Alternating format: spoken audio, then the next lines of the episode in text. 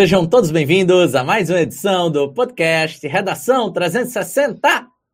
Sou o professor Mário Vitor e hoje nós vamos conversar sobre mais um tema de redação super importante, mais um tema de redação que vai ser fundamental na sua preparação para Enem, concursos civis, concursos militares e, claro, para a sua vida. Nós vamos falar sobre a consciência ambiental. Aliás, mais precisamente, a falta de consciência ambiental que gira em torno das, da sociedade, não só brasileira, como de muitos países do Ocidente, do Oriente. A discussão, o debate, principalmente a reflexão e a ação para a preservação do meio ambiente serão temas desse debate super especial que contará com as presenças do professor de biologia professor Rafael Marques, e do professor de Química, João Edson, ele que pertence à equipe Dona Reta do Enem. Gente, agradecer a sua audiência, ensejar que você tem aí essa uma hora de debate de uma maneira extremamente fortuita e agregadora. Se possível, deixe seu comentário. Esse comentário pode aparecer aqui e, claro, as suas dúvidas e sugestões poderão permear essa discussão. Agora, sem mais delongas, nós iniciamos essa live com um editorial. Na tentativa de promover estratégias que visem ao desenvolvimento socioeconômico, atrelado à preservação do meio ambiente e ao uso consciente de recursos naturais, surgiram conferências ambientais que reúnem representantes de diversos países. Aliás, reuniram, né? A primeira delas ocorreu em 1972 e tinha por nome a Conferência de Estocolmo, justamente por ter sido realizado nessa cidade, na Suécia. Ela aconteceu né, nesse longínquo ano de 72 e reuniu 113 países e mais de 250, 250 organizações que visam a preservação do meio ambiente. E, claro, tinha um objetivo, diminuir os impactos negativos, os impactos ambientais negativos promovidos pelo homem desde o início da era industrial. À época, o mapeamento desses impactos ainda era muito reduzido, bem como a dimensão e a consciência ambiental do globo terrestre. Afinal, foi aquela a primeira conferência, ou seja, um marco inicial do debate sobre o meio ambiente no mundo a principal consequência dessa discussão, dessa conferência, foi a Declaração de Estocolmo, com 26 princípios referentes às responsabilidades dos países em relação à preservação do meio ambiente. Dentre os tais princípios, houve destaque para a preservação da fauna e da flora como atitude essencial, a redução do uso de resíduos tóxicos, e o apoio ao financiamento do desenvolvimento para que países subdesenvolvidos e industrialmente atrasados deixassem de ser pobres. Apenas 20 anos depois, uma nova conferência global de grande porte ocorreu. Foi a Eco 92, também conhecida como Rio 92. Este evento foi muito maior. Contou com mais de 170 países e mais de 1.400 organizações, e, claro, trouxe uma consequência fundamental para todo o século XXI, que foi a Agenda 21. Essa agenda possuía mais de 40 princípios, dentre os quais nós tínhamos alguns principais, como o combate ao desflorestamento, a conservação da densidade biológica e a mudança nos padrões de consumo. Tudo isso trouxe para a Agenda 21 um conceito fundamental, o conceito da sustentabilidade. Foi por meio desse conceito que em todos os anos que, que se sucederam, a economia, a sociedade se pautaram potencializando maior acesso às informações referentes ao meio ambiente, principalmente aos indivíduos e utilizando-se de um pormenor fundamental, a escola. Anos se passaram, acordos foram assinados, Protocolo de Quioto, Acordo de Paris só no século XXI, dentre outros tantos. Embargos comerciais foram feitos, mas ainda uma vasta parcela da humanidade vê com preconceito e muito ou nenhuma preocupação os desastres ambientais. Isso era para falar um pouco mais sobre a história das políticas de conservação e preservação do meio ambiente. E, claro, sobre a importância do debate da consciência ambiental no Brasil e no mundo. Tema este fundamental para o Enem 2021. Receberemos as presenças dos meus amigos Rafael Marques e João Edson. Boa noite, meus amigos. Sejam muito bem-vindos. Começando agora por Rafael presente ao nosso público. Deixe aí uma mensagem especial, uma mensagem convite para que todos eles uh, possam acompanhar durante essa uma hora. E, claro, deixe suas redes sociais. Perfeito. Boa noite, Mário. Boa noite, todo mundo. Boa noite a todos a audiência do Reta Cursos. É um prazer enorme estar fazendo parte aqui dessa, dessa reunião, né, dessa, desse podcast, que é um formato tão legal de transmissão de conhecimento, transmissão de informação acho que está totalmente conectado aí com as novas com as novas gerações, né? A geração Z que a gente descobriu há pouco tempo que existia, né? É verdade. é, esse consumo de audiovisual ele é cada vez mais presente, né? Na, na, na educação e, e, é muito legal que esse serviço que você presta tanto para os alunos quanto para os para os educadores, né? Expor as suas ideias e discutir, isso é tudo muito legal. Queria me apresentar rapidamente, eu sou o professor Rafael Marques, Sou professor de biologia há mais de 10 anos, sou professor especialista em Enem, vestibulares é, e todas as instâncias que tangem esse, é, esse processo tão árduo aí para essa galera, é, esses adolescentes, né, que estão buscando uma vaga tão desejada aí nas universidades. E convido você a participar é, da nossa discussão de hoje, que está riquíssima, muita, muita novidade interessante é, para a gente falar sobre meio ambiente de forma menos romântica e de forma mais técnica, né? É, eu acho que já foi o tempo da gente se preocupar com o meio ambiente como se ele fosse algo é, distante da nossa realidade, né? Eu, eu lembro de ter estudado na escola que existiam as cidades e existia o meio ambiente, né? Como se houvesse uma barreira, uma fronteira entre os dois. Uma coisa que a gente tem que lembrar é que a gente vive dentro dos ecossistemas, né? Nós somos parte integrante deles. A gente está sujeito aos serviços que ele oferece, a gente usufrui dos serviços que ele oferece, até mesmo dentro das cidades, é, como também a gente pode sofrer com as consequências negativas é, atreladas à falta de educação e principalmente a falta de consciência ambiental, que vai ser o grande tema da nossa discussão de hoje. Perfeito, grande Rafael, né? Há um bom tempo já que a gente ensaiava essa sua participação.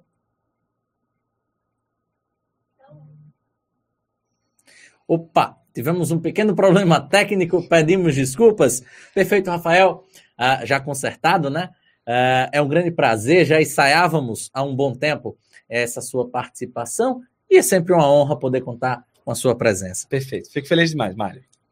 Agora ele que é o dono da voz mais bonita e mais grave do Na Reta do Enem, o nosso querido professor João Edson. Nosso bom dia, boa tarde, boa noite. Seja bem-vindo. Apresente-se ao nosso público. Muito boa noite, Mário. Boa noite, Rafael. Não, não sou radialista. Muito boa noite, pessoal. sou professor de Química do Na Reta do Enem. Prazer, pessoal. Meu nome é João Dantas. É um prazer estar aqui, Mário. Obrigado pelo convite é, Davi lutou contra um gigante, e eu tenho dois gigantes no meu time hoje aqui, para falar sobre meio ambiente, para falar sobre a falta de consciência que a gente tem com o meio ambiente no, na atualidade. É, sou engenheiro de formação, então meio ambiente é uma preocupação para a engenharia muito grande. É, nós temos desenvolvido diversas tecnologias para driblar essa curva crescente de produção de coisa que a gente não deve produzir. A gente sabe aí que na química tem reações que são reversíveis e tem reações que não são reversíveis e que têm causado um grande problema para a humanidade. Então, ah, agradeço bastante o, o, o, espaço e espero contribuir muito aí para essa discussão que nessa próxima hora será enriquecedora, sem dúvida. Grande João, ele também participando aqui do podcast Redação 360. É uma grande honra tê-lo conosco. Gente, a gente vai iniciar aqui o nosso bate-papo, mas antes de qualquer coisa, eu queria pedir a você que está nos acompanhando duas coisinhas. A primeira é que você deixe seu comentário, participe desse debate e, claro, deixe suas dúvidas. No terceiro bloco desse podcast, os professores João Edson e Rafael Marques retirarão suas dúvidas e, claro, poderão auxiliar na construção dos seus argumentos para a redação. Tá bem? A segunda é que se você não conhecia o Na Reta do Enem, principalmente esse nosso canal, você se inscreva, acompanhe os conteúdos anteriores do Redação 360, tanto aí no YouTube quanto também lá no Spotify. São mais de 70 episódios à sua disposição.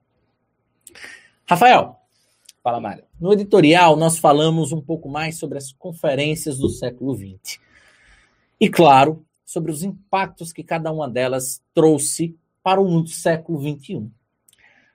Nós temos aqui o Protocolo de Quioto, o tal Acordo de Paris, que foram suscitados na parte final desse editorial, mas que eu não trouxe a devida explicação sobre eles. Esses acordos, eles na verdade saíram do papel, mas nunca conseguiram atingir o resultado esperado. Conta um pouco mais sobre ambos os Protocolo de Quioto e Acordo de Paris e por que eles nunca chegaram próximos de resolver os graves problemas ambientais. Bom, é... os problemas é, gasosos né, que a gente enfrenta hoje na, na Terra, a poluição provocada pela emissão de gases, é um problema relativamente jovem, Mário. A gente começa a ter é, maior contato com, a, com, com esses gases poluentes depois da Revolução Industrial para cá, né? Revolução Industrial para cá, eu tô já aí, já... Século XVIII, é, século XIX. XVIII, XIX, 1900 e... Não, 1800. 1800, 1800. 1800, 1700 para cá, né? Então, é, inicialmente era, um, era, um, era algo muito pontual, né? Que envolvia apenas pequenos, poucos países europeus. Então, a gente não sentia diretamente esses impactos, mas com o, o crescimento né, e a distribuição das indústrias os, ao longo de todos os continentes, né, aqui no Brasil a gente teve uma industrialização super tardia, né? Agora já agora sim, né? 1950 para cá a gente começa a se industrializar e aí a gente começa a sentir na pele também os efeitos dessa, dessa poluição. É, o fato é que a gente sabia muito pouco sobre os efeitos dessas substâncias, mas a, a, partir do momento que eu começo a observar que existe uma relação, por exemplo, entre emissão de CO2 provocado pela queima de combustíveis diversos, né? E o aumento da temperatura média do planeta, eu começo a me preocupar com isso, né? Só que uma coisa é o cientista que está vivendo aquela realidade todo dia e pesquisa todo dia e observa todo dia as relações, transmitir essa, essa, esse mesmo sentimento né, de, de, de angústia para as outras eh, esferas da sociedade, tanto a, a, sociedade pública quanto a sociedade política. Então, é, é, um, é, um, é um engatinhar né, essas, essas conferências, tanto a, a, a Eco 92 quanto a de 2012. 2012. Rio mais 20. o Rio, foi, foi o Rio mais 20, exatamente. Então, são conferências em que os políticos e a própria sociedade, naquela época, ainda não tinha a real dimensão do, do estrago e do prejuízo que isso poderia trazer. Então, grande parte dessa lentidão, é, dessa reação tardia que a gente vem trazendo, depois a gente vai comentar algumas, é, é, algumas é, respostas importantes e, que, e resultados positivos em relação a, a essas conferências, mas em relação a CO2, por exemplo, em relação a metano, a gente ainda está é, num processo adaptativo, né? Você tem, é, existem algumas empresas automobilísticas, se eu não me engano, Volkswagen, que a partir de, de é, não tenho exatamente o dado agora, mas recentemente é, decretou de que não iriam mais produzir carros movidos a combustíveis fósseis, né? Eu iria passar agora a utilizar somente carros elétricos. É, então veja que a gente está em 2021 e isso foi uma resposta das primeiras conferências ainda, né? Há 30 anos atrás, né? Então, é, é, é tardio? É, até que é, mas existe uma, uma, uma flexibilização muito pequena aí em relação a, ao nosso estilo de vida, né? É, mudar o estilo, de, a, a, redução da emissão, ela está muito atrelada à mudança do nosso estilo de vida, né? Então, eu tenho um intervalo de tempo muito curto para que isso tenha acontecido. Mas, é, apesar de a gente ainda não ter é, incorporado esse, esse tipo de, de, de, raciocínio, de reduzir a emissão de gases, que foi a principal é, discussão nos protocolos de Kyoto e tudo mais, é, mas a gente já, já, já observa alguns resultados positivos, como é o caso, por exemplo, da é, redução de ozônio, né? Redução do O3 para a atmosfera. Veja só, o CO2 ele tem impacto no aumento da temperatura média. O ozônio ele já entra aí com outro efeito relacionado à camada lá de ozônio, né? O, o, o CFC, perdão, né? O CFC ele está muito atrelado à destruição da camada de ozônio, mas eu observo de meados dos anos 90 para cá, uma recuperação muito forte dos polos, que eram as regiões que estavam sendo mais é, ofendidas, né, mais agredidas uhum. pela presença do CFC. Então a gente tirou esse gás de praticamente tudo, e hoje a gente tem uma notícia boa de que o, a camada de ozônio nos polos ela já está praticamente reestabelecida. Uhum. Só falta a gente mudar os outros hábitos, né? E aí, em relação aos outros hábitos, a gente pode citar aqui o uso de combustíveis fósseis, né? é, utilizar cada vez menos automóveis movidos a esse tipo de combustível, né? Alternativas, dependendo da cidade que você mora, uma bicicleta cairia muito bem. Inclusive, eu vendi meu carro ano passado uhum. e de lá para cá venho me deslocando de bicicleta para praticamente todos os destinos que eu preciso me deslocar. É, os, os, automóveis elétricos é uma possibilidade, mas é uma tecnologia ainda muito cara. Uhum mas é, é, tentar ir reduzindo esse consumo da maneira que for possível, né? Uma outra coisa legal, Mário, só para eu finalizar aqui, em relação ainda aos gases de efeito estufa, a gente lembra que hoje um dos grandes vilões do efeito estufa, o CO2, ele está quase que em segundo lugar. É, um dos grandes vilões do efeito estufa atualmente é o gás metano, Sim. que é um gás que tem um potencial de retenção de calorífico quatro vezes maior do que o do CO2, então quer dizer que ele consegue reter muito mais calor do que o CO2 na atmosfera, e que vem sendo emitido pelos gases é, provenientes da digestão de ruminantes. E aí entra a questão da pecuária também, né? A pecuária hoje é um dos grandes vilões associado ao efeito estufa. É, principalmente por causa do aumento do consumo de carne e o aumento da emissão dos gases que são provenientes da digestão no estômago da vaca, né? Muitos falam que é o peido da vaca que emite metano, mas não é, não é a flatulência, né? Na verdade, é, é, é, o, é o caminho oposto, aí é o arroto da vaca que emite muito metano. E aí o que a gente poderia fazer em relação a isso, né? Reduzir o consumo de carne vermelha também é uma possibilidade para redução lá do agravamento do efeito estufa. E tudo isso, Mário, tudo isso que eu estou agora falando para você, para todo mundo que está ouvindo a gente, é uma ideia que foi plantada nesses Lá protocolos. Atrás, né? Então, a gente fica angustiado porque a gente vê uma mudança muito lenta, é verdade, mas, mas, mas veja que isso vai surtir, quer queira ou quer não, isso vai surtindo efeito aos poucos e as, as gerações seguintes elas vão assimilando isso numa fase que é muito mais assimilável, que é a fase uhum. da infância, né? Uhum. Você convencer uma criança de alguma coisa, uma criança que não tem hábitos, né? Que não tem é, é muito mais simples do que você convencer um adulto que já tem todos os hábitos pré-estabelecidos e tudo mais. Então é natural que a geração passada tenha se mexido pouco. Uhum. Mas essa geração nova, eu tenho certeza que vai dar uma, uma guinada aí, uma mudada nesses hábitos, e a gente vai Estou sendo otimista, talvez, mas a gente vai com certeza ter um futuro menos sombrio do que se prospecta neste momento. Além de, além de pegar uma ideia andando, né? É, pegar uma ideia pegar, andando. Pegar uma ideia andando, você pega uma ideia desenvolvida já e você dá seguimento à ideia. Muito mais simples do que, do que você pensar e partir do zero, né? Perfeito. Que é o que as gerações estão fazendo. Eu gostaria só de, de, retomar uma parte da sua discussão, né, da, da, sua fala, Rafael, sobre o movimento do mercado. Né? Você citou aí a, a, a empresa automotiva, mas isso advém exatamente da consciência do público consumidor. Com certeza. Se o público consumidor não tivesse necessariamente trazendo a exigência, Exato. não haveria nenhum tipo de mudança. O mercado não estaria se adaptando. E isso vem muito, muito mais especificamente da geopolítica. Hoje, a gente vê que diversos países estão trazendo para o Brasil embargos econômicos, principalmente atrelados à destruição da floresta amazônica. É verdade.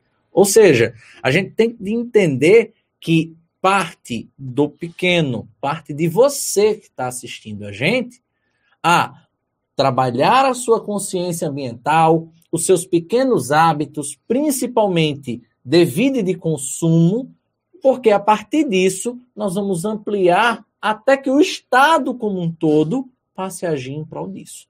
É boa, mesmo? muito boa, Mário. É exatamente isso. E aí eu gostaria também de pegar um outro gancho que poderia, claro, estar presente na sua redação, lá nos seus parágrafos argumentativos, atrelada também a uma parte da fala de Rafael, para trazer João para o debate. Uh, Rafael falou um pouco mais sobre a camada de ozônio. E aí eu me lembro muito bem, nos anos 90, quando se falava em meio ambiente, a coisa que mais se dizia era buraco da camada de ozônio. O aquecimento global veio um pouco depois, né? E eu não tinha ideia as consequências que isso trazia. Depois de um tempo foi que a gente foi se familiarizando. E hoje se fala muito pouco sobre o buraco da camada de ozônio, né? Rafael falou dos CFCs e de tudo mais. Conta um pouco mais de como foi esse prospecto de anos 70, 80, buraco da camada de ozônio, um dos grandes, se não o maior vilão dos problemas ambientais, e hoje um pequeno vilão. Hoje, um pequeno vilão, mas que continua aí. Uh, nós temos outros. Uh, efeito estufa, falado pelo professor Rafael, o metano continua sendo um, uma preocupação para a gente. Mas o professor Rafael falou bem, CFC, clorofluorcarbono. Esse átomozinho de cloro, eu queria, eu queria só trazer a memória aqui que ozônio são três moléculas de oxigênio. A gente pensa, né, mas o oxigênio é tão bacana para a gente, é tão legal ter o oxigênio aqui, a gente respira oxigênio, é o que nos dá vida, mas o ozônio ele nos dá vida lá na estratosfera, 30 quilômetros daqui. Aqui, se ele tivesse aqui no nosso meio, faria muito mal, provocava, provocaria chuva ácida. Ele é bem tóxico mesmo. Ele é bem tóxico. É, ardência nos olhos, é, dermatites em geral. O ozônio é legal lá em cima, é verdade. É, o, o, ozônio, no lugar certo, ele vai ser o protetor solar. O, o, protetor solar da Terra, né? Então, é, vamos lá. Fenômeno de alotropia para nossa química, né? Feito só. Vamos lá, traduz aí. Que danada é isso? Química é uma alotropia é um fenômeno da química em que uma, um único átomo ele pode formar outros compostos. Então, o oxigênio molecular é feito de dois átomos de oxigênio, já o ozônio é feito de três átomos de oxigênio. Então, lá na, na, na estratosfera, uma molécula de ozônio pode gerar outras moléculas de ozônio através da, dos raios UV. Mas aí, por causa do CFC que a gente começou a produzir aqui, achando que seria bacana, como é, no sistema de refrigeração, aerosóis, é, em geral. aerosóis em geral, é, a gente achou que seria uma boa solução. Acabamos percebendo que esse átomo, um átomo de cloro, ele pode contaminar e destruir 100 mil moléculas de ozônio. Tem, tem só uma informação legal que eu vi esses dias tem molécula de CFC que foi emitida há 30 anos atrás, que ainda está na atmosfera e degradando, separando né, os átomos de oxigênio, desfazendo o ozônio. É uma informação. É triste saber disso. É muito triste, porque isso vai dar continuidade a. Se a gente. Há 30 anos a gente produziu isso e a gente parou de produzir. Isso encontrou substituintes para os CFCs. Ah, relativamente pouco tempo, comparado a esses 30 anos, então a gente ainda vai ter efeitos por causa do, do, da emissão de CF6 na camada de ozônio. Uhum. Então, o buraco, ele continua lá, o buraco na camada de ozônio, ele continua lá, mas foi fechado a dezembro do ano passado, eu acho que ele fechou o buraco da camada de ozônio, mas que ainda há incidência, no, como o professor Rafael falou, ainda há incidência no Ártico e na Antártida também. É, nos, nos polos, né? Nos polos vão, vão ter principalmente por questões meteorológicas. É, né? As correntes de ar convergem para os polos, né? Uhum. E é isso, ele falou em protetor natural, acho que eu vou pegar esse gancho aqui, hein, Claro. Mano? Queria dar uma informação. É, é, você falou que o ozônio foi um grande problema há, há 30 anos atrás, foi um dos maiores problemas, mas porque ele realmente tinha a capacidade de exterminar a vida na superfície da Terra, Mário. Esse, esse era realmente um problema absurdo e que graças a Deus, ele foi é, revertido muito rapidamente. A, a, a, descoberta do efeito do CFC foi feito em um ano X. Cinco anos após isso, já houve uma resposta muito rápida à, à, à emissão do CFC e a substituição por outras substâncias, como é, o professor acabou comentando o que aqui. mais me chama a atenção, desculpa atrapalhar aí o, o, o seu gancho, é a capacidade de regeneração da natureza, né, nesse é. processo, né? O que foi incrível, porque uma mudança de hábitos, claro, de toda uma humanidade, de todo um planeta, né, em 20, 30 anos, mas em pouquíssimo tempo, né, numa esfera geológica, é verdade. Nós temos uma, uma, um reequilíbrio. Esse termo, para a galera da redação aí, se quiser escrever bonito lá, se chama resiliência ambiental. É a capacidade, oh, bonito, né? é a capacidade que o ambiente tem de sofrer um desgaste e sem entrar em colapso, se o, se, se o impacto deixar de acontecer, ele tem é, é, uma certa flexibilidade em retornar para o seu equilíbrio natural. É, a gente vai falar muito sobre a Amazônia hoje aqui, não tem como a gente falar sobre o meio ambiente sem falar sobre a Amazônia. A Amazônia ainda está dentro da sua flexibilidade, ainda está dentro da sua capacidade de resiliência. É, se a gente parasse hoje com essas agressões, a Amazônia com certeza voltaria a se reorganizar. Uhum. A gente vai ter muito para falar sobre a Amazônia depois, eu não vou nem entrar nesse tópico agora, mas eu queria deixar claro aí o conceito de resiliência, né? essa capacidade de se reorganizar. E o gancho que eu ia puxar aqui, Mário, estava relacionado à, à necessidade, à urgência de mudança de hábitos em relação ao CFC, né? Uhum. É, eu acho que o, o, professor vai conseguir comentar melhor aqui, mas o Sol emite inúmeros tipos de, de radiações, né? Uma das radiações é a radiação luminosa, que a gente, que a gente conhece bem, né? A radiação infravermelha, a radiação ultravioleta. Na radiação ultravioleta, existem três espectros de luz ultravioleta: tem UVA, UVB e UVC. As três são é, é, é, é, radiações ionizantes. Acho que eu vou puxar a bola daqui a pouco para você falar melhor sobre isso aí.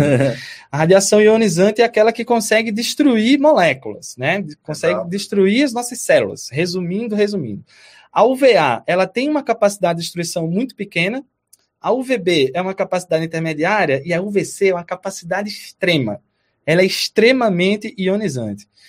Graças à camada de ozônio, 90% da radiação que chega na superfície da Terra é a UVA, que é aquela mais simples, que é aquela menos agressiva, a gente consegue se expor ao sol por alguns minutos sem grandes consequências negativas, né? A UVB entra aí com coisa de 9 Uh, no caso, os outros 10%, né? 90% UVA, 10% UVB. O VC, que é o pior de todos, ele não atravessa a camada de ozônio.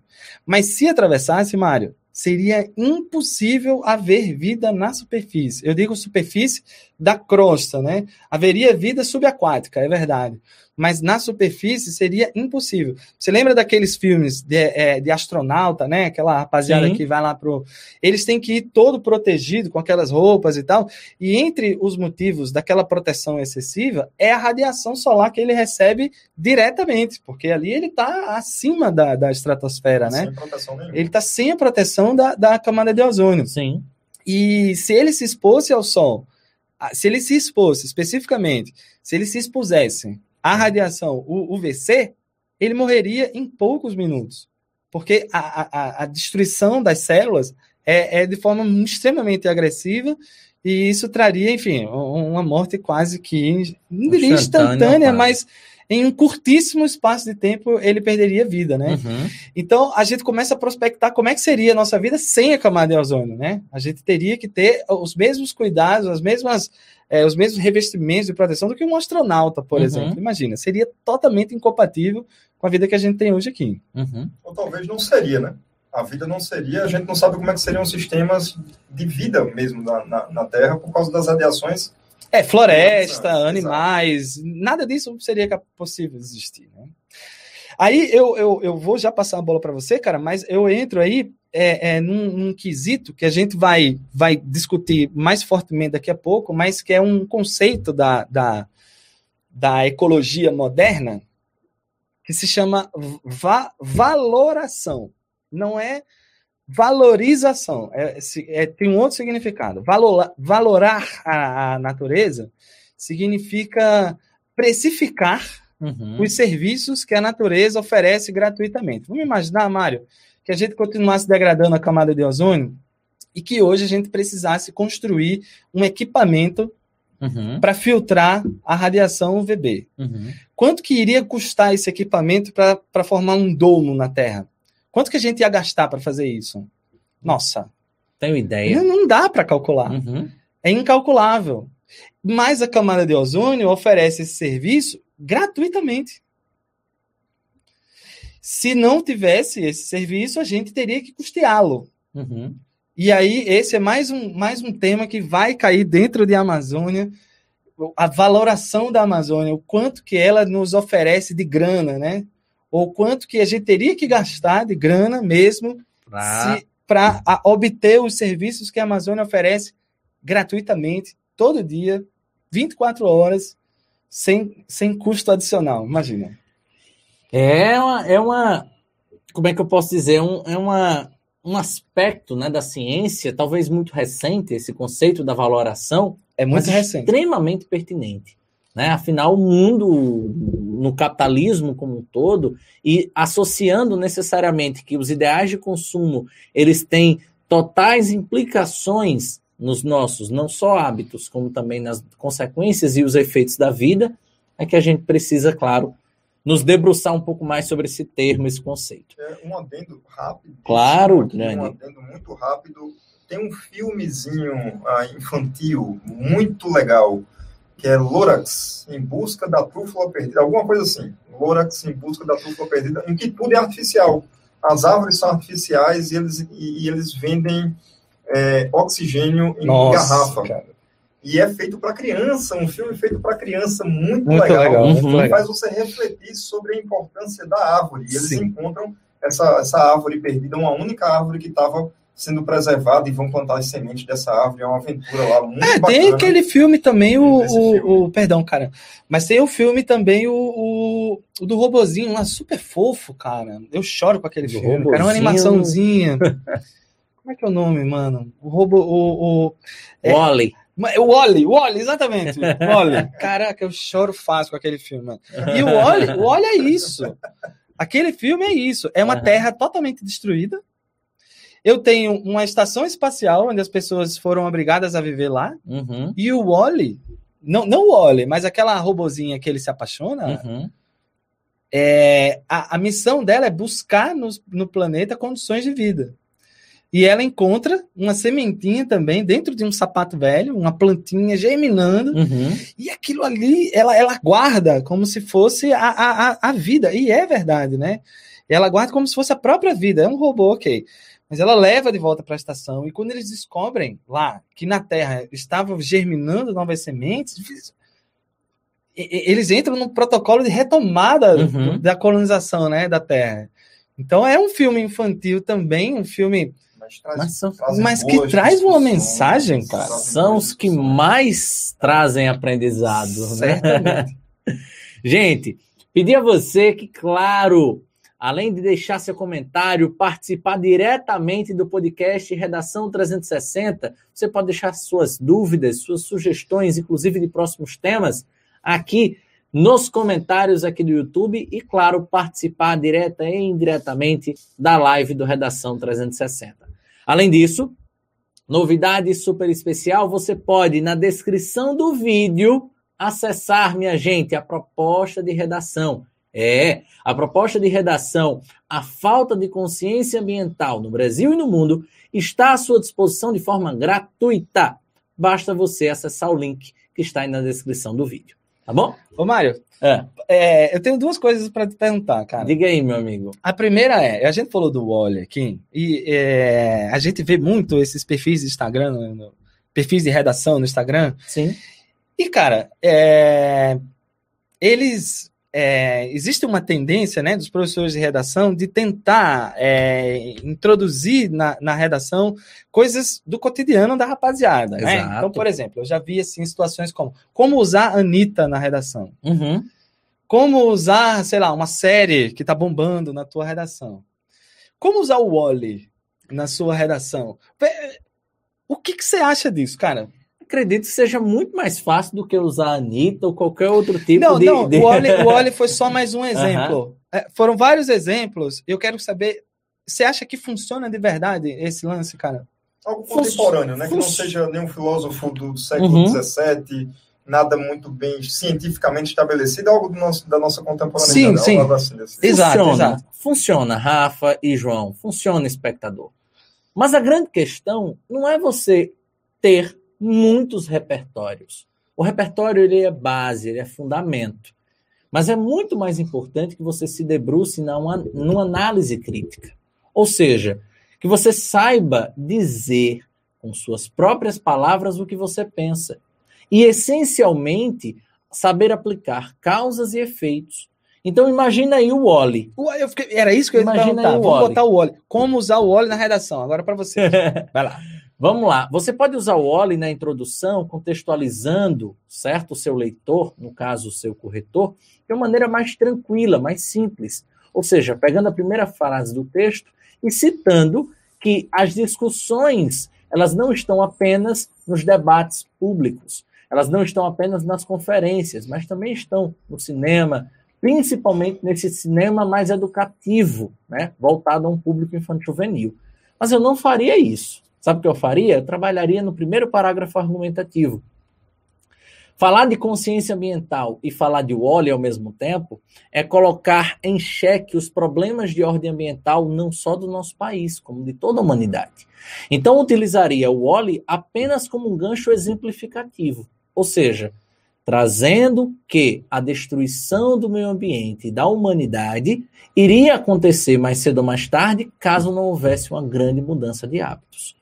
Então, nada mais é do que ter um exemplo que sirva de prova para o que você está argumentando, que sirva de prova para o que você pensa sobre o assunto. Então, na redação, o que é mais importante? É ter repertório? Não. É saber utilizar o repertório e transformá-lo em argumento. Muito bom. Beleza? Beleza. Vamos voltar aqui o debate. Grande Rafa, uh, o Brasil foi considerado pelo Greenpeace, no início do século XXI, o quarto maior emissor de gases de estufa no mundo. Metano. Hum, é, essencialmente, é, é, essencialmente atrelado ao metano e também atrelado às queimadas. Queimadas que são ah, ah, muito, estão muito atreladas tanto à cultura do nortista, né, do brasileiro nortista, como também atreladas a questão da indústria, e claro, da indústria da madeira, da indústria do carvão e dentre outras relações industriais.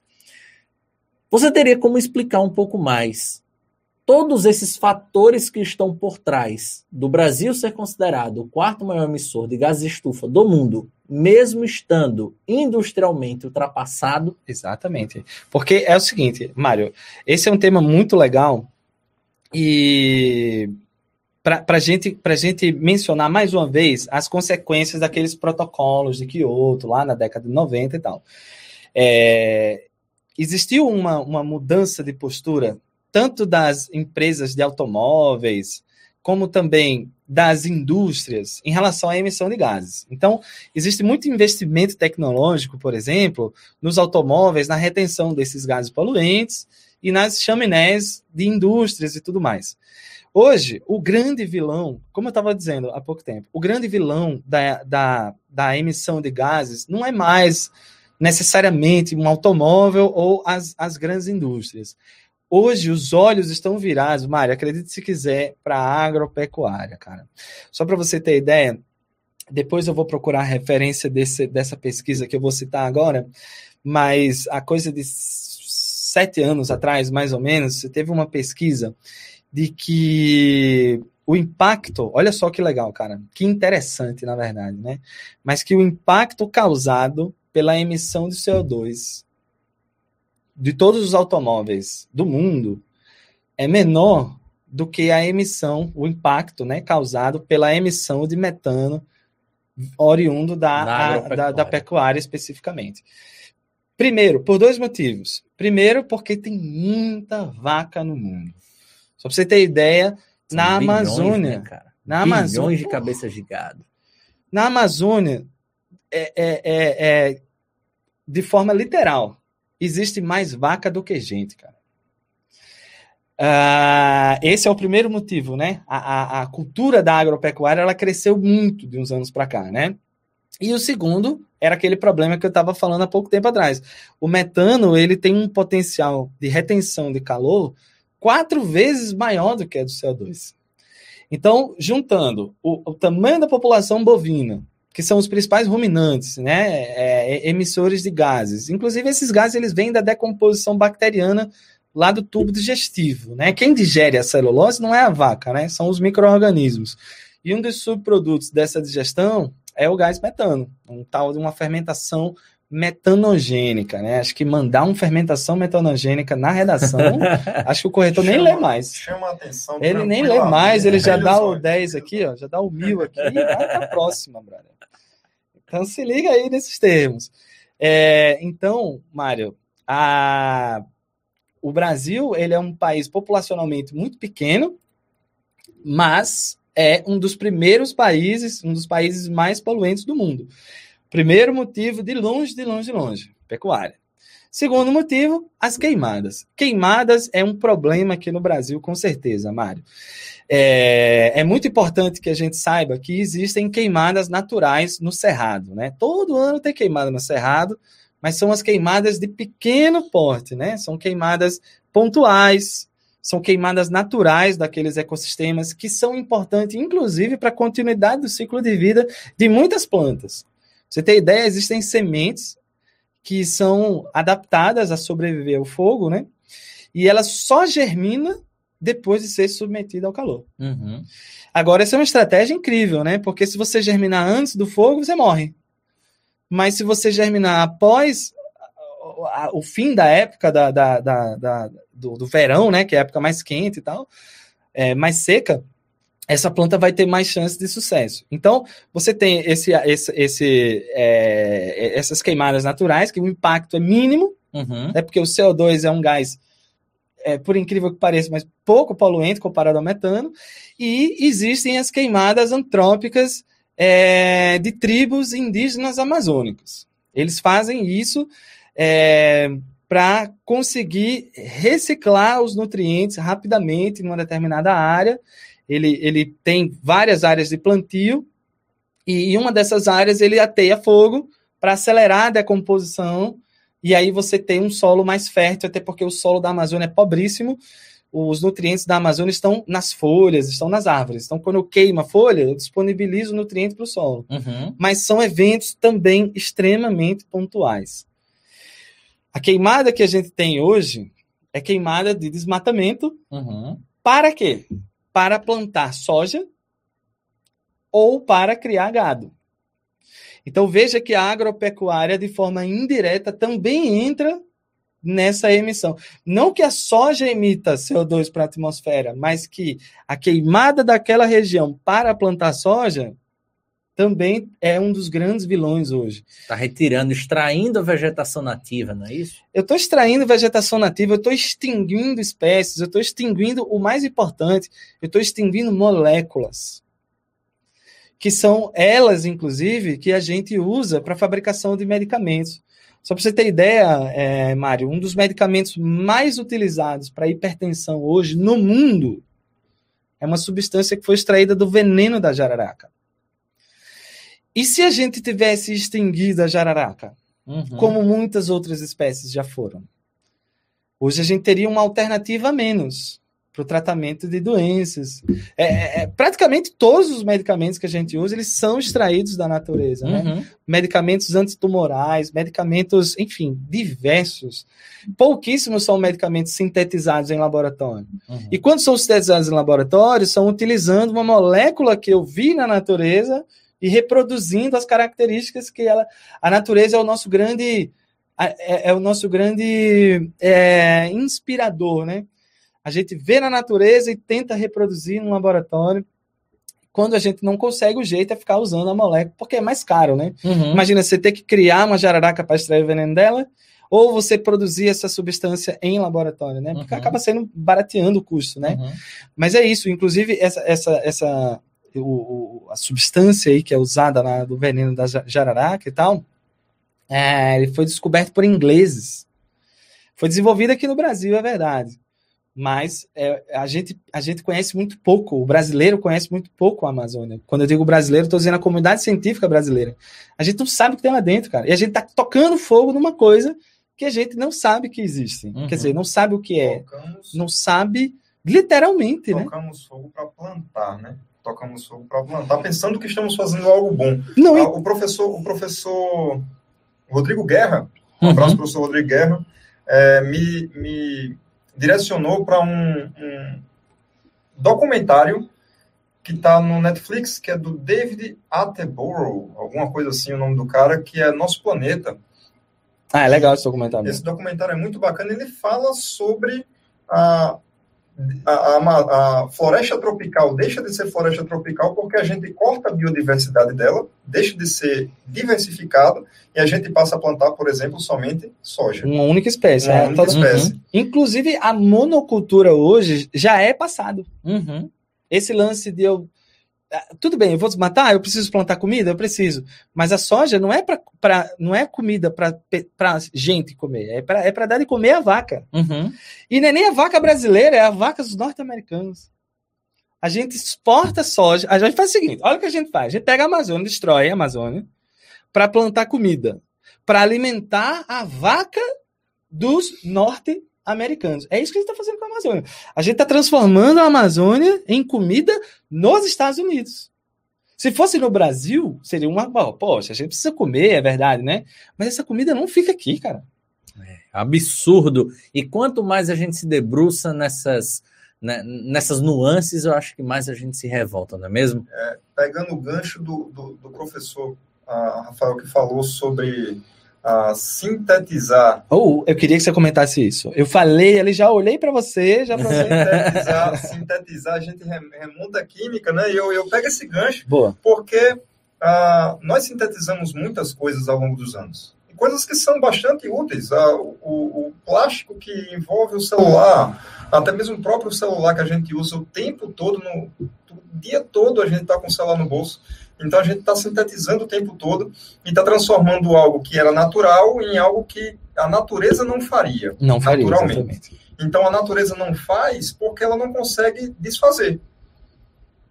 A natureza não consegue trazer de volta, tem um ciclo. Isso. Então a gente está acompanhando, está tá enviando coisas para uma coisa que não é um ciclo. Por exemplo, ah, pensamos em, por causa da, da Revolução Industrial que você falou no iníciozinho do, do podcast, fantástico aquilo ali, Boa. que foi na Revolução Industrial que a gente começou a ter um avanço do capitalismo e vamos produzir mais e vamos vender mais e vamos distribuir mais e aquela coisa toda e vamos para melhorar o transporte, né? E, e toda, todas as benesses que, o, que a Revolução Industrial trouxe, mas foi exatamente aí que a gente começou a se preocupar com o clima. Aí pensamos assim, vamos fazer energia nuclear. É ótima energia nuclear. Energia limpa, maravilha. A gente só tem um, um lixo tóxico aqui que a gente vai é, acomodar de um jeito, mas por causa de um pequeno erro humano aconteceu Chernobyl. É verdade. Por causa de um pequeno erro humano aconteceu. Fukushima recentemente. Né? Fukushima né? recentemente a gente não previa aquele, aquela onda. Aquela onda. A gente não previa aquela onda, mas por causa da nossa intervenção na natureza. Quando fala de, da, da síntese química e a gente produz descontroladamente químicos o tempo todo, é, trazer a memória da gente aqui o protocolo de Montreal.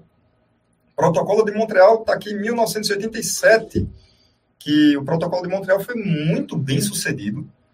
Os canadenses já estavam bastante preocupados, foi realizado em Montreal. Os canadenses, muitos ativistas sobre a natureza, uh, preocupados, e mais de 100 químicos, 100 produtos químicos que eram fabricados, deixaram de ser fabricados, ou os países começaram a ter mais cuidado sobre a produção desses químicos e, e, o, e a gente hoje está colhendo os frutos já uhum. desse do protocolo de Montreal. Então, hoje a nossa uma das maiores preocupações é se a, o que é que a gente vai sintetizar e como é que isso vai afetar a natureza, afetar o ser humano.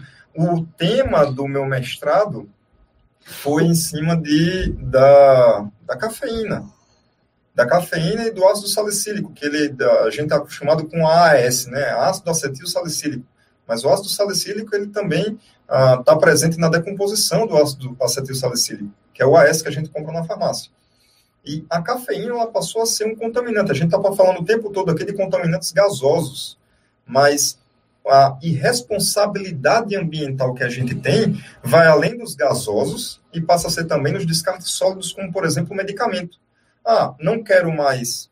O comprimido venceu, joga no, no, no vaso sanitário, meu Deus do céu. Aí isso vai para. Lençol freático. Lençol freático, aí contamina o boi, contamina o gado. O sistema de tratamento de água não está preparado para remover essas de moléculas. Jeito nenhum, é tanto que passa existe tecnologia já que já estão sendo desenvolvidas na universidade, nas universidades, estudos sobre eletroquímica, que é, cai constantemente em Enem eletroquímica aí, mas a, a eletroquímica ela é um atuante constante para tentar tirar esses contaminantes emergentes. A gente está produzindo muita coisa e a gente não sabe o que, é que vai acontecer ao longo do tempo. São coisas novas, mas que meus netos talvez aqui venham ter, eu não tenho filhos ainda, mas meus netos talvez aqui comecem a ter o a consciência. Ver, ver, né? não falo nem da consciência, mas ver os impactos Sim. na saúde Entendi. dele, desses novos químicos que a gente está sintetizando. É verdade. Eu, deixa eu pegar só um gancho claro. rapidinho aqui. Ele falou do Fukushima. É, Mário, eu é, reunindo dados né, para trazer aqui para a nossa, nossa conversa de hoje, eu encontrei uma matéria, uma, uma pesquisa, na verdade, né, muito legal, de um pesquisador australiano, se não me engano, agora é 2014, ele finalizou essa, essa pesquisa e ele empregou valor, aquele, aquele lance da valoração que a gente estava falando há pouco tempo, ele começou a empregar valor para os ecossistemas. Uhum. E um dos ecossistemas que foram analisados foram os manguezais. É, uhum. Eu vou ler uma passagem aqui da, da, da, da matéria, claro. do, da entrevista que ele deu sobre essa pesquisa, que ele diz o seguinte: ó, o valor dos mangues aumentou muito.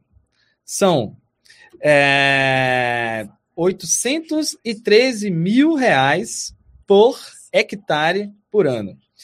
É, quando, quando ele fala que o preço do mangue aumentou, significa dizer que agora a gente sabe que o mangue é muito mais valioso do que a gente imaginava. Uhum. Fukushima, Fukushima por, por exemplo, foi um dos motivadores de o mangue ter sido valorizado economicamente falando, no, no conceito de valoração é, a, a, onda ela não teria trazido tanto impacto ou, ou, ou tanta destruição aonde é, aconteceu no Japão, né? Se eu não me engano, foi no Japão, Isso, Japão. no Japão, se eles tivessem preservado os seus manguezais, que são os grandes airbags uhum. dos oceanos, né? As ondas, elas têm um impacto X sem o mangue, e com o mangue, é, a energia da onda ela se dissipa de uma forma que, que, que a, a, a, a, a energia se dissipando, a pressão sobre o, o solo é, é bem, bem menor. menor. Uhum. Então, depois do evento de Fukushima, é, eu não tenho o dado anterior, mas ele hoje o manguezal vale, é, é, ecologicamente falando, 813 mil reais por hectare ao ano. Seria o, o, quanto a gente teria que gastar de grana se o mangue não existisse e se ele não oferecesse os serviços que oferece. Entre eles, a proteção contra o impacto das ondas. Perfeito, Rafael, perfeito, João. Gente, felizmente o nosso podcast está se aproximando aí do fim, tá? Uh, eu queria saber com a produção. Produção, como é que há aí de dúvidas, participação? A galera deixou aí seus comentários. Ana Clara Medeiros, live top, muito obrigado, minha querida Ana Beatriz, muito importante o assunto da live, de fato. Mais alguma participação? Grande Adriano Stuart, falta a sua presença aqui, meu querido. Vamos fazer você estar presente, vai ser um grande prazer para nós. Uh, Bianca. Beijo. Saudações, Bianca. Produção, vou fazer aqui uma última pergunta para ambos os convidados, tá? Aproveitando todas as questões que foram trazidas e outras múltiplas que poderiam ser feitas nesse debate, a gente pode de fato dizer que as soluções para os problemas ambientais atuais, passados e futuros está na sustentabilidade? Vou pedir para começar com o João. Sem sombra de dúvida. Sem sombra de dúvida. Sustentabilidade, algo que você consegue fazer infinitamente. Que você nunca vai ter um problema com aquilo ali. É ser sustentável. Você consegue se sustentar só com aquilo ali. O problema hoje é exatamente o que, que foi trazido aqui. A gente tem um problema de mentalidade é, enorme de consumo, um desejo de consumir muita coisa, um desejo de, de, de é, ter sempre à nossa disposição.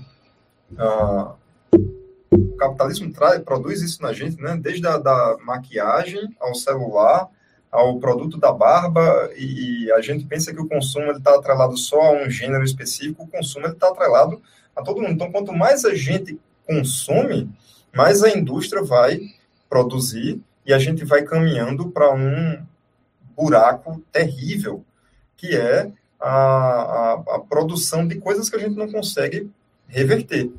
Cosméticos, eu falei aqui, aqui sobre maquiagem, mas cosméticos ele é um grande uh, contaminante do nosso solo.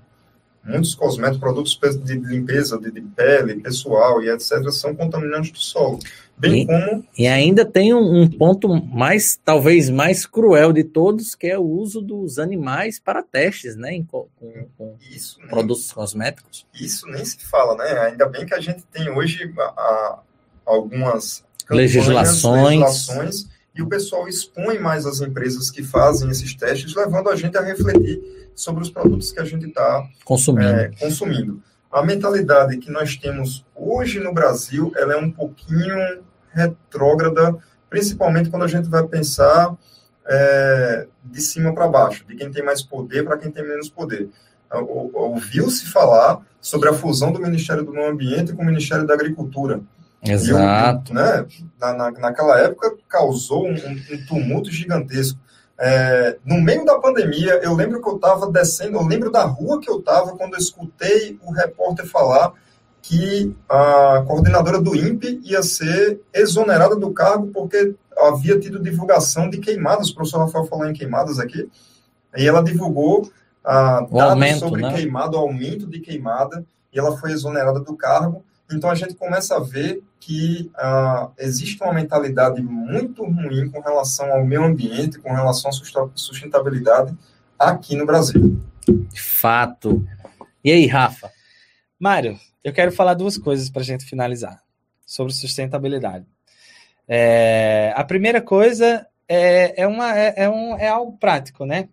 É, é impossível você manter, você ter uma empresa muito bem sucedida, a Reta uhum. Cursos, é impossível você manter a sua empresa se você gasta mais do que arrecada. Claro. É impossível. Não, não existe lógica nisso. Uhum. É, todo mundo sabe todo mundo conhece o conceito de sustentabilidade, todo mundo sabe a importância que a sustentabilidade existe, e eu não estou me referindo a ecossistemas, eu estou falando em relação à nossa vida. Ah, por exemplo, vou dar um exemplo aqui do meu filho, por exemplo. Sim.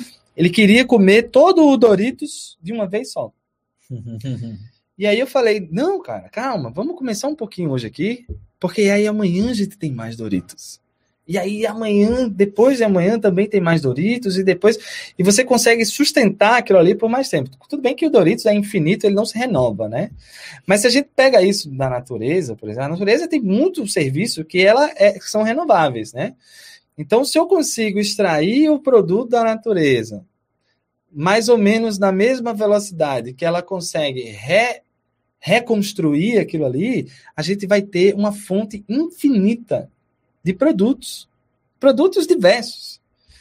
É, então não, não dá para a gente pensar que é, se, se eu extraio, se eu consumo mais peixe, por exemplo, que hoje um dos grandes vilões não é plástico, não é rede, é, é tudo bem, rede sim, mas plástico, como se fala, canudo, tá, lá, o grande vilão dos ecossistemas aquáticos é a pesca predatória exaustiva. É isso. Não adianta, distinta, né? né?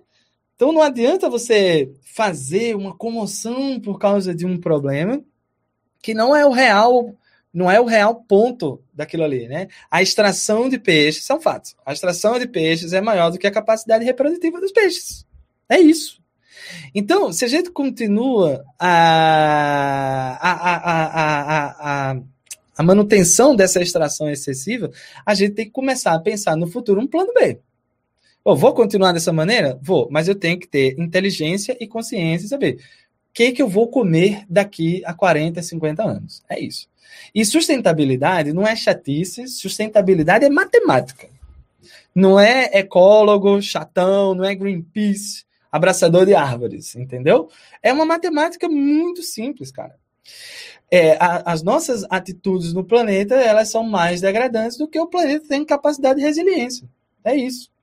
Sustentabilidade, portanto, definindo para matar, então, sustentabilidade é o uso racional dos produtos da natureza dentro da sua capacidade de resiliência. Ponto. Boa, é boa notícia para a gente aqui, para não terminar com tanta, tanta notícia. Com tanto ruim, desastre, né? né? Boa notícia para a gente é que já existem pesquisas sobre placas solares com transparentes placas solares transparentes. Então, a sua película do celular pode ser, daqui a alguns anos, uma placa solar que ela, o seu celular vai uh, se recarregar somente pela exposição ao sol. Muito bom. É, já existem uh, para colocar em casas, uh, teto solar de carro. Existem ou... telhas hoje solares que são não só financiadas é, e subsidiadas por alguns estados, principalmente europeus e americanos, como também são mais baratos na, do que as próprias telhas de madeira. É uma coisa incrível. A pesquisa, a pesquisa na universidade e muitas indústrias estão pesquisando para melhorar cada vez mais a nanociência. Ela é uma, é uma vertente mais recente, mas ela a gente está pesquisando muito, os cientistas estão pesquisando bastante a nanociência para é, melhorar a eficiência dessas placas solares. É tanto que o Marrocos, por exemplo, ele já está exportando energia solar para o sul da Europa. Então, Caramba. já está já tá exportando, ou está exportando, ou vai começar a exportar já. Mas eles têm parques é, solares para produ produção de energia solar, porque já é uma energia bastante uh, sustentável. Já é uma realidade. Né? Já é uma realidade. Muito bom. Ah, deixa eu falar só mais uma coisa, claro. Mário. Quando você for fazer a prova do Enem, sustentabilidade é o foco principal. É, na prova de bi biologia, principalmente, né? ciência da natureza é muito forte. Redação, se aparece se alguma coisa, eu, eu, eu vou falar sobre sustentabilidade, né? Exato. né? É, eu vou querer mostrar o exemplo aqui de uma questão do Enem, só hum. para você ver como é que vem a, a, a, a sustentabilidade na prova. Veja só, ele estava falando sobre o problema do aquecimento global. E aí ele colocou no, no, no comando da questão um dos possíveis formas de mitigação desse problema é dois pontos. Em uma das alternativas, Mário, ele propôs a construção de um grande ar-condicionado no planeta. Eu, vou, eu quero resfriar o planeta, então vou construir um grande ar-condicionado de nível mundial. Hum. E a letra C, a próxima alternativa, não lembro exatamente, é, falava sobre a redução de consumo, a redução de extração parará. Veja, colocar um ar-condicionado no planeta vai reduzir a temperatura? É provável que sim. É provável que sim. Mas é sustentável? Eu vou conseguir sustentar esse ar-condicionado? Claro que não. Primeiro, Física, primeiro que eu vou. Entropia agora, né? É. Aumenta a entropia de um lado. Se você tá achando sua sala geladinha aqui, bota a mão do lado de fora lá que você vê como é que tá aqui. É verdade. Não, mas aí você pensa: primeiro, é viável a construção desse projeto? Segundo, é sustentável a construção desse projeto? Então, reduzir é sempre a melhor alternativa. Reduzir o consumo é entrar dentro do limite de, de, de serviços que o ambiente pode oferecer. É assim que a gente encerra esse grande podcast de hoje, agradecendo imensamente a participação de Rafael Marques, Muito obrigado, de João Edson, Eu que agradeço, eles meu que cara. abrilhantaram essa pouco mais de uma hora de debate e discussão. Seja que você se inscreva em nosso canal, acompanhe episódios anteriores do Redação 360. Como disse antecipadamente, são mais de 70 episódios à sua disposição. E seja também que quinta-feira que vem, 19 horas, você esteja aqui, porque você tem um encontro marcado com a gente. Esse encontro vai trazer, né, próxima quinta-feira, uma mudança né, do nosso cenário, uma pequena mudança. Nós vamos estar mudando aqui para melhor atender a vocês e, claro, trabalhando com um tema de redação fantástico, assim como o de hoje. Nós vamos falar sobre o jovem e o mercado de trabalho. Para isso, receberemos as presenças dos professores François Fernandes e Felipe Amorim, tá bom? Eles que são tanto empreendedores quanto jovens e, claro, pessoas extremamente associadas aí ao mundo trabalhista. Quer falar alguma coisa, Rafa? Eu queria só pedir para a galera me seguir lá no Instagram, arroba Rafa Biolong, eu faço divulgação científica lá, faço. É, eu presto é, informações para o Enem, vestibulares e tudo mais, tudo voltado para a biologia do Enem lá. Não tem nada que fuja desse tema. E segundo, conheça também meu canal do YouTube. Lá eu posto vídeo aulas semanais. O canal do YouTube é o professor Rafael Marques Biolong. É, atualmente eu estou gravando aulas de genética, que é uma, uma, área que a galera gosta muito. Essa semana agora saiu um videozinho novo falando sobre a probabilidade na genética. Se quiser, já se inscreve, dá uma olhada lá. Eu separo todos os assuntos em playlists. Então, se você quiser curtir o assunto do início ao fim, você pode acessar lá as nossas playlists e se divertir de montão. No mais, um grande abraço para todo mundo. Valeu, Mário. Um abraço, meu querido. Boa noite para todos. E é isso. Pois é isso, minha gente. Quer deixar uma despedida aí, grande João? Queria muito, muito, muito mesmo te agradecer por estar aqui. Ah, obrigado, professor Rafael. Prazerzaço discutir contigo aqui esse tema. Muito bom, importante. muito bom, de verdade. E dizer para o pessoal, por favor, vocês compartilhem conhecimento hoje é, de altíssima importância, não deixem as pessoas continuarem na ignorância. Às vezes a gente não tem ideia do que está perdendo, é um conhecimento gratuito. Então, divulguem ah, o canal do Reta no Enem aí que vocês vão ter a, a, disponíveis aí diversas, diversos temas que são bem pertinentes para a nossa humanidade. Valeu, pessoal. É assim que a gente encerra mais um podcast de hoje. O nosso muito obrigado e até semana que vem.